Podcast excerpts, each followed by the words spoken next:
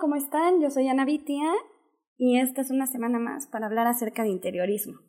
Esta semana te quiero hablar de formas de cómo dividir tu espacio para hacerlo mucho más eficiente, sobre todo durante la cuarentena.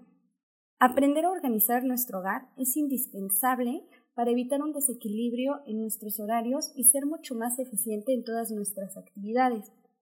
Estar permanentemente en casa puede traer complicaciones con los horarios de sueño, comida o trabajo y nos pueden afectar en la parte que ahorita es muy, muy importante cuidar, nuestra salud.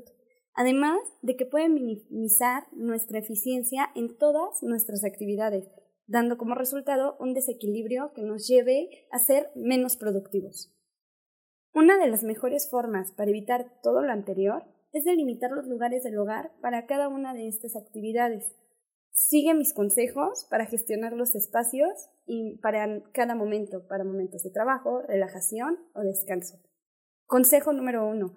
Asigna un área exclusiva para trabajar. Hacer home office durante esta contingencia no es sinónimo de convertir tu hogar en una oficina. Ojo, evita a toda costa trabajar en cualquier otro lugar de la casa. No solo va a ser ineficiente, sino que también te puede provocar un desgaste mental que te va a hacer sentir en la oficina durante todo tu tiempo libre. ¿Cómo puedes lograr esto? Delimita tu espacio de trabajo. Debe componerse de una silla, un escritorio y el resto de los instrumentos de trabajo tenerlos a la mano.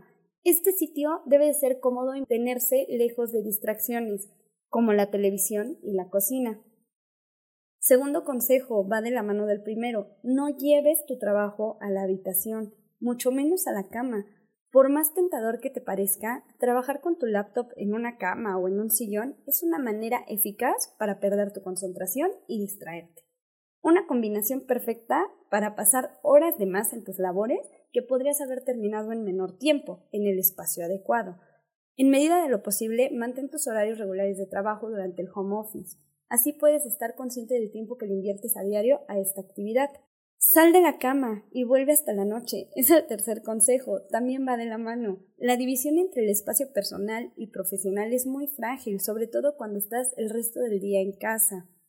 Una buena forma de evitar sentirte encerrado y mezclar ambas facetas es levantarte a la misma hora todos los días como si se tratara de un día cualquiera y no vuelvas a tu cama hasta que termines con tus labores. Un consejo adicional, procura que tu cama se vea muy bien para esta cuarentena. No la dejes extendida todo el día. Compra ropa de cama nueva, accesorios. Decórala de una manera que te den ganas de regresar a ella todas las noches. Siguiente consejo.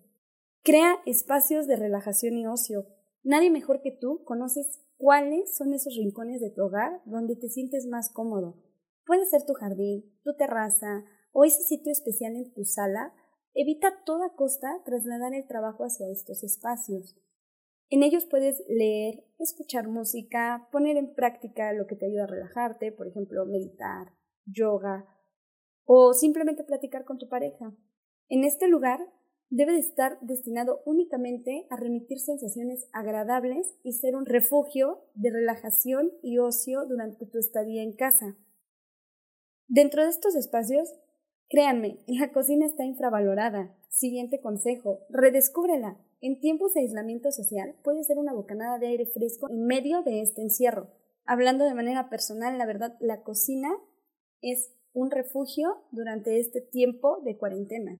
Se trata de un espacio donde puedes poner a prueba tu creatividad, concentrarte en algo distinto a la pantalla de tu computadora, tu celular, tu televisión, y le das un respiro a tu cerebro. Está comprobado que seguir una receta ayuda a relajarte y deja al lado el estrés por un ratito.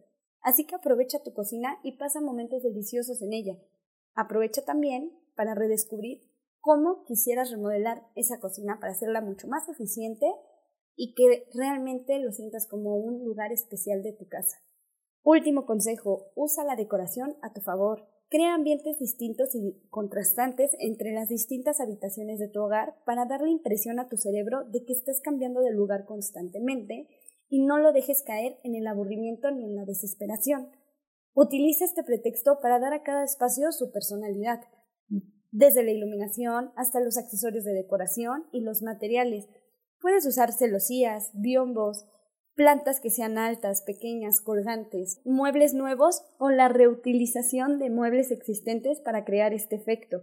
Si necesitas apoyo en aplicar todos estos consejos dentro de tu hogar, no olvides que estamos en las redes sociales y desde ahí nos puedes contactar.